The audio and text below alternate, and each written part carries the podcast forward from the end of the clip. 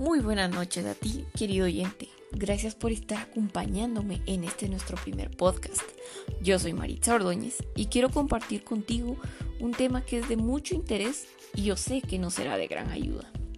Si has sentido que tu mente empieza a contarte muchas historias de terror sobre cómo vas a impartir una charla, yo sé que esto te será de interés. Quiero que hablemos un poco sobre las técnicas de relajación antes de hablar en público. Y yo sé que lo primero que viene a nuestra mente y nos ataca como mil huracanes es cómo calmar los nervios antes de hablar en público. Pocas cosas hay que provoquen tanto miedo como hablar en público. Hacer una presentación es una oportunidad que se nos presenta para que nuestra voz se oiga, pero muchísima gente le tiene un verdadero pánico.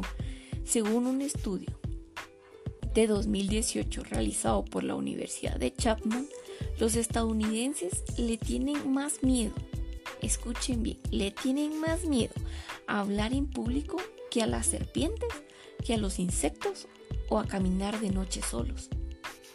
Sin embargo, los estudios demuestran que hay formas de evitar que te superen los nervios.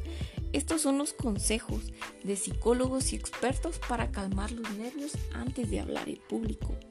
Escúchalos muy bien porque sé que te serán de ayuda cuando tengas la oportunidad de hablar en público. Como número uno, piensa que esos nervios son emoción. No hagas caso de las imágenes de Keep Calm si te da ansiedad hablar en público.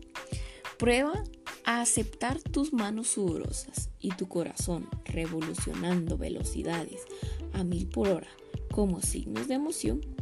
Esta reevaluación de la ansiedad te ayudará a que los nervios no te superen. Según un estudio de 2014 de la Universidad de Harvard, el modo en que piensas en tu ansiedad puede cambiar la forma en que desenvuelves bajo sus efectos. En este estudio, la catedrática de empresariales Alison Wood Brooks reunió a un grupo de gente y les hizo cantar una canción. Nosotros la conocemos y muchas veces la hemos cantado y es Don't Stop Believe the Journey, pero hizo que la cantaran delante de más personas. Antes de que pusieran a tope su corazón, les pidió que dijeran estoy nervioso o estoy nerviosa, estoy emocionada o emocionado, o que simplemente no dijeran nada. Un videojuego valoraba lo bien o mal que cantaban.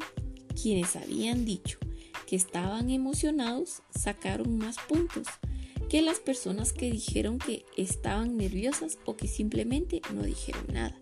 Y es aquí donde la psicología viene y nos ayuda a neutralizar nuestras emociones.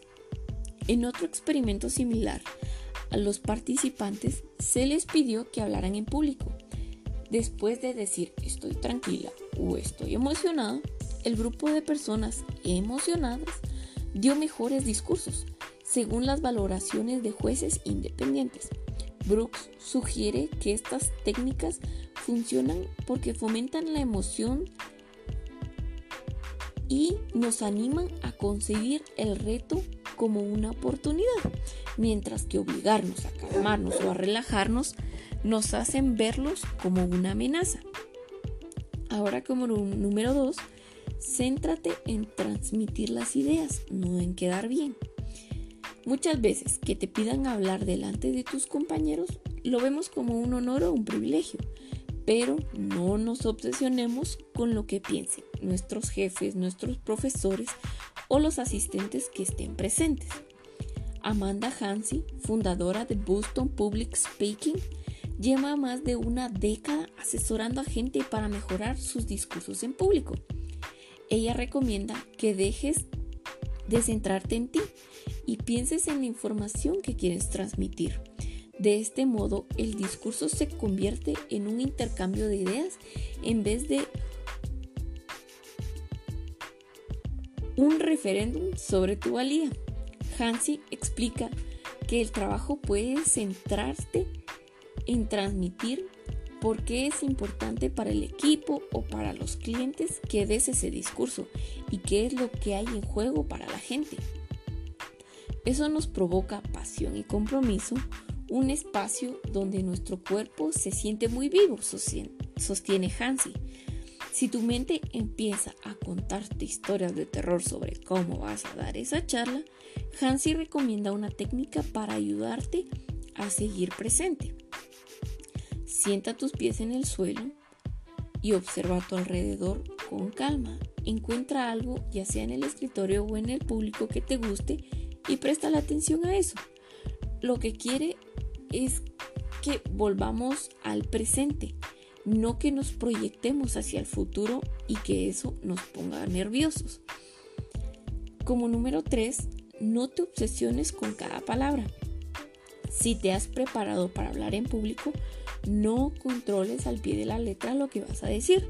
Al analizar a famosos atragantándose al dar discursos bajo presión, se descubrió que incluso las personas más exitosas pueden dar un discurso por debajo de sus posibilidades si se atascan e, e intentan controlar cada mínimo detalle de su charla y llevarlo paso a paso. A menudo, el motivo por el que nos sale mal un discurso, sobre todo si es algo que hemos aprendido a memoria y hemos ensayado muchas veces, es que prestamos demasiada atención a los detalles. Es problemático que te centres en todos los detalles de lo que vas a decir antes de decirlo. Es importante tomar en cuenta que quien vaya a hablar en público puede hacer alguna actividad que distraiga su mente de lo que está a punto de suceder. Se ha demostrado que para dejar de controlar cada palabra conviene pensar en algo a un nivel superior. Pongamos un ejemplo. En el golf hablan del pensamiento del swing, un mantra que resume todo el golpeo. Cuando hablas en público e intentas hacerte entender, piensas en tres ideas claves que quieres transmitir. Pero, ¿cuáles son esas ideas claves? Teniendo en cuenta esto, cuando abrimos la boca, concéntrate en el resultado de lo que intentas decir en vez de que cada palabra que salga de tu boca sea perfecta. Algo que debes considerar es que lleves contigo pensamientos positivos, como por ejemplo, lo tengo controlado, no tengo que demostrar nada a nadie, me emociona hablar de algo que me importa, soy suficiente, yo puedo con esto. También puedes guardar un poco de estos mantras en el bolsillo para leerlos antes de hablar en público. Hay mantras realmente para todos los gustos. Si te hacen feliz, lo seguirán haciendo y conseguirán abrirse paso entre todo el ruido de tu mente y poder relajarte. Como número 4, haz ejercicio. Hay numerosos estudios que demuestran que el ejercicio aeróbico reduce el estrés biológico de nuestro organismo. Si consigues que encaje en tu estilo de vida y tu rutina, haz algo de ejercicio cuando te prepares para hablar en público. Pero tampoco conviertas el ejercicio en una necesidad que debas satisfacer para hacerle bien. Que no te afecte si un día no puedes hacer ejercicio hay que tener cuidado con las rutinas para que no dependamos de ellas. Ahora, como último punto y muy importante, cuida tu respiración. Respirar profundo y salir a hablar ayuda a que nos expresemos con mayor soltura. Al estar nerviosos, la respiración se entrecorta, es menos profunda y en definitiva proporciona menor oxígeno a nuestro organismo. Procura respirar de forma consciente llenando nuestro cuerpo de aire desde el diafragma. Ayuda a oxigenarnos mejor y a dedicar nuestro pensamiento en exclusiva a cómo llenamos nuestros pulmones, que no es más que un ejercicio de meditación. Recuerda que la correcta aplicación de estos consejos nos serán de gran ayuda en una próxima oportunidad. Para que cuando tengamos la dicha de poder dirigirnos hacia un público, podamos hacerlo con mayor soltura y tranquilidad. Recuerda siempre, disfruta el momento y deja que tu voz fluya. Y deja a un lado esos nervios que te atormentan.